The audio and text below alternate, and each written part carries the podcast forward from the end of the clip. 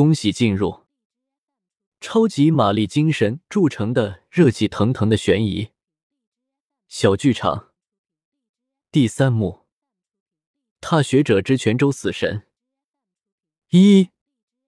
这个世上不是只有黑与白，还有灰色。那些游走在灰色地带的人，整日在风雪狂澜中奔走，然无论其去过哪里，做过什么，最终都会被冰雪掩盖。既不显赫于人前，亦不留名于身后，谓之踏雪者。洪熙元年四月，这一季的泉州府仿佛被龙王爷牵挂上了。从三月头上开始就不停的下雨，如今已是四月，依然没有停止的迹象。南安县的青石街上，雨水化成了小河，涓涓向前。由于水已没过大人的膝盖，所有的孩子都被禁止外出。公鸡、驴子、大水牛、篮子、水缸、破牌匾，无聊寂寞的孩童们很不安分的坐在自家门廊前，细数着方才又有什么物件飘过家门口。娘，那是什么？张家的孩童在水里游了个来回，指着从村外缓缓飘来的一大片东西。坐在高处的孩子娘瞥了一眼，皱眉道：“不知是哪里的山泥被冲下来了。”快回屋去，被你爹知道你乱玩水，打断你的腿。小孩浮在水里，笑嘻嘻的不当回事，探头探脑的张望着前头。快上来！孩子娘下了台阶，一把拽住孩子胳膊，把他拎出水面。孩子一扁嘴，想要哭闹，却听到不远处传来惊天动地的一声尖叫。女人和孩子同时向林家望去。就见黑漆漆的一具骸骨趴在隔壁老陈家的门槛上，那骸骨腐烂了一半，头搁在门槛上，半条胳膊浮在水里一滑一滑。门洞里的老陈媳妇正无法克制的大声惨叫。女人和孩子在望向不远处自家的门前，那与水汇聚成的水道里，一具又一具的尸体正慢慢经过。女人扑通一下昏倒在地，孩子也大叫连连。跌跌爬爬的冲去内宅，叫自家阿爹去了。两日后，大雨初歇，青石街出现了几个官差模样的人。最初发现那些尸体就是在这条街。咱们一路朝前，过牌楼，再绕过一个山梁，就是这一带的墓地。您如果要去坟地，我这就带您去。不过那边路不太好走。如果是看尸体，我们还是回殓房。捕头低着头。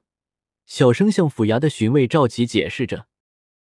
赵琪小心翼翼的回头请示了一下边上的灰衣人，才回答道：“坟地必须去看，之前让你们保持那边原样不动，都做到了吧？”“当然，当然。”捕头赶紧招呼过来一架马车。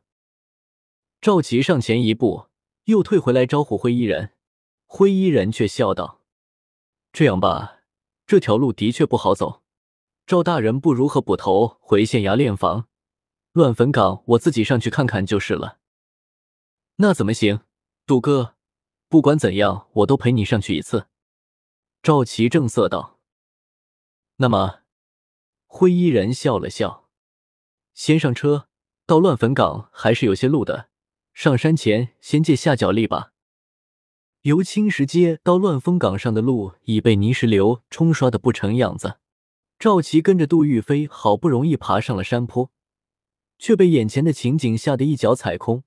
如杜玉飞所言，这是可以俯瞰整个乱峰岗的视角。这片只有三亩左右的坟场里，葬着方圆几百里最穷困的一群人，是南安县最底层的最后归宿之一。坟地位于落阴崖的半山腰。前所未有的大雨造成了泥石流，这里原本就松动的土层被彻底冲垮，导致大批尸体被冲下山，随着附近决堤的晋江流向县城。由于连日大雨，上山并不容易，而且县衙的捕头办事清楚，懂得大批无名尸体的出现意味着什么，所以第一时间征询了府衙的意见，此地的现场得以保存。杜玉飞认真审视这片坟地，这里并非他第一次来。毕竟之前他在泉州府衙干了七年的巡卫，南安县也不是第一次发生凶杀案，他差不多还记得此地原来的布局。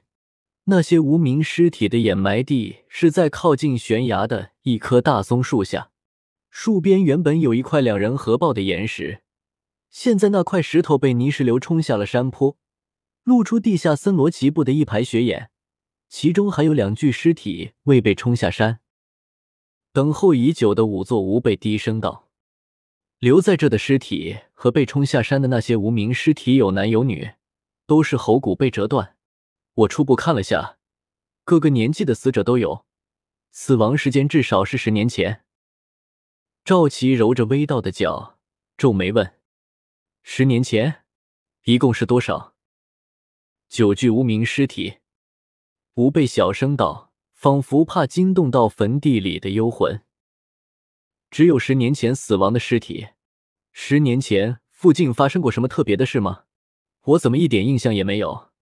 杜玉飞思索道：“吴贝搔了搔稀疏的发髻，低声道：‘我也没有印象。如果这些人是同一个凶手所杀，那么这个凶手应该从未被发现。但十年前是什么让他停止了杀戮呢？’”杜玉飞扭头对赵琪道：“赵大人，怎么看？也许凶手已经死了。如果是那样，就真是谢天谢地了。”赵琪看着被泥石流肆虐过的坟场，皱眉道：“但如果他真的已经死了，我们又如何确定？”杜玉飞道：“泉州府的乱坟岗不止这一处，这大雨既然已经停了，我们就派人把附近几个县的墓地都查一下。我和赵大人一样，也希望什么都查不到，那样大家都能清静点。要不然这十年前的事……”能破案的可能性有多少，还真不好说。吴贝深吸口气，点头道：“好，这几天我就带人四处查一下。不过你说凶手如果还活着，他发现这里的事情败露，其他地方他会不会急着去转移尸体？”杜玉飞慢慢道：“大多数时候，我们只能尽人事听天命，查乱坟岗的事我来做。老吴。”你不如把精力集中在已经发现的尸体上，九具尸体无论如何都要挖点线索出来。是，吴贝忽然笑了笑。杜大人，你回来还没一年呢，就遇到这种棘手的差事，看来你就是个闲不住的命啊。呃，这是该落在赵大人头上才对。我一个被贬谪的贱吏，谈什么棘手不棘手？杜玉飞摸摸鼻子。赵琪拽住他的衣袍道：“杜哥，你可一定要帮我，在泉州刑部，谁不知道我这个巡卫是靠上头照顾给的差事？实际本事，我可连手指头都及不上你。我想，大概老天爷是知道你回泉州来了，才把这事揭出来，以期为众多冤魂伸冤吧。”杜玉飞眉头挤成了山字。其实他被贬谪回泉州，已经一年零二十一天了。这也许是他这辈子最清闲的岁月，但他偏偏觉得很没意思。眼下，杜玉飞居然真心希望能从别的乱坟岗翻出点花样来。由于在泰山武林大会得罪了东厂大将楚立典，杜玉飞被御史弹劾勾结江湖上的杀人魔王孟星辰，滥用锦衣卫武力屠戮百姓。永乐帝因为北征在即，故在该事件调查清楚前。降旨杜玉飞闭门思过。然而之后，永乐帝于北征回师途中的榆木川驾崩，东厂趁机将杜玉飞的官职一贬到底，调离出京师。太子朱高炽，也就是洪熙帝，初登大宝，各方面千头万绪，没顾得上管杜玉飞的事。亏得杜玉飞的顶头上司刘勉多方奔走，他才得以回到原籍泉州，在府衙刑部做个九品的小官。而刘勉付出的代价是贬官两级为千户。至此，东厂和锦衣卫的这一轮斗争以锦衣卫全线败退告终。当然，周围人并不知道的是，贬谪回泉州的杜玉飞仍旧保住了锦衣卫的身份，尽管不是千户，而是最普通的一介校尉。回到泉州刑部的杜玉飞，前锦衣卫的身份已不是秘密。即便他此刻只是芝麻绿豆官，但没人敢轻视他。在他先前调任北京时，泉州府任命了新的巡卫，名叫赵琦。赵琦办案能力普通，但深谙官场之道，恭恭敬敬的对杜玉飞执弟子之礼。据说此人在京师有着雄厚的背景。杜玉飞虽然没去打听，但同样对这个学生客客气气，大小事情知无不言。连续十天，泉州府各地的乱风岗陆续挖出许多可疑尸骨，尸骨源源不断的被运往泉州刑部殓房。其数量远超杜玉飞的预期，这让他有扇自己一巴掌的冲动。之前实在不该对找到新尸体有所期待。吴贝却出乎意料的精神抖擞，他看着已经面如土色的赵琪，以及一脸懊恼的杜玉飞，沉声道：“目前为止，在泉州府各地的乱峰岗，已挖掘出三十七具符合最初甄选的尸体，其中同安县乱坟岗发现的尸体中。”有一具桅杆是最为特别，三十七具尸体分别来自四个县的乱坟岗，数量和男女比例以及死者年龄并无规律，但每一处的尸体大体都是同一时期，也就是说，凶手是在一段时间集中在一个地点弃尸，然后他故意拖长了声音，别卖关子。杜玉飞没好气道。吴贝笑了笑。这些死者的死亡时间大约贯穿了近三十年的，但没有最近三年的。你觉得我们是否要扩大搜索范围？杜玉飞看了眼赵琪，赵琪低声道：“既然扎了，自然要一查到底。我们这次不仅要查乱坟岗，连一些正经的墓地也不能放过，对所有的坟场做个全面排查。你看呢，杜哥？既然你这么说了。”我当然支持你，但有一点，此事必须秘密进行，否则民间会陷入恐慌。杜玉飞点头道。赵琪深吸口气，又道：“只是接下来除了扩大搜索，还要做点什么？”杜玉飞看着这一殓房的尸体，问道：“一具身份都没确定，运气那么不好？”“不，确定了一具尸体的身份。”吴贝指了指最正中的那张停尸台，死者大约三十五岁到四十五岁之间，死者身高八尺，全身骨头粗壮，右脚缺了两根脚趾，身上有数处地方曾经骨折。从死亡时间和死者年龄以及尸骨上的特征看，我推测他是十年前失踪的福建镇平将军周建军。杜玉飞见赵琪面露疑惑，介绍道。周建军是靖难旧臣，十年前北上面圣，被派往广东上任。经过我泉州的时候失踪。他们住的是特别布置过的馆驿，当时的府尹罗孝之晚上曾经宴请过他，但第二天天明时分，他的随从发现他失踪了。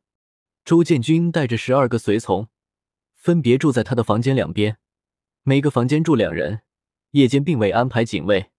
他的失踪是那些年里泉州府最大的悬案之一，罗孝直险些因此罢官。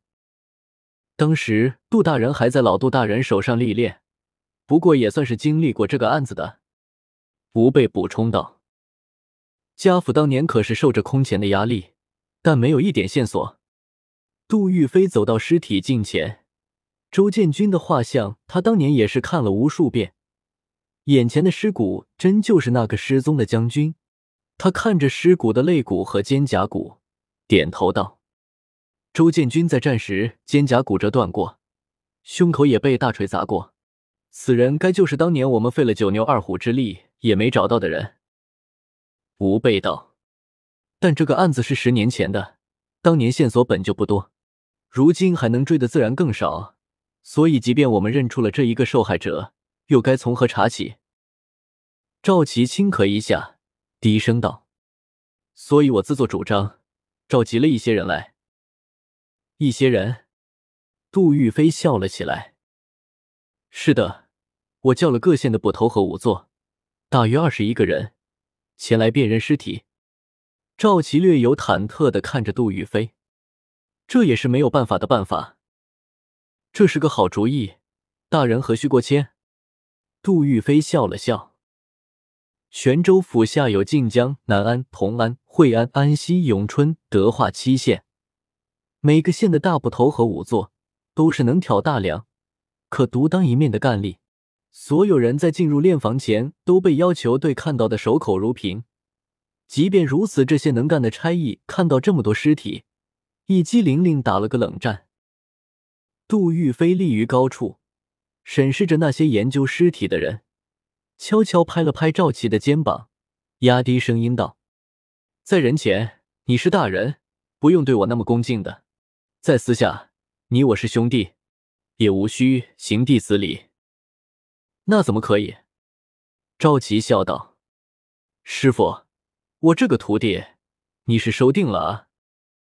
杜玉飞眯着眼睛看了对方一眼，转移话题道：“这个案子你可以规避责任的。”万一有人捅到上头，这个案子最后没有解决，你这辈子想要升迁可就难了。你若把这个案子正式交给我，赢了你有功劳，就算没破，你也没大责任。赵琪笑道：“大多数人一辈子就只会有这么一个案子而已，师傅你可别指望我轻易放弃他。”未完待续。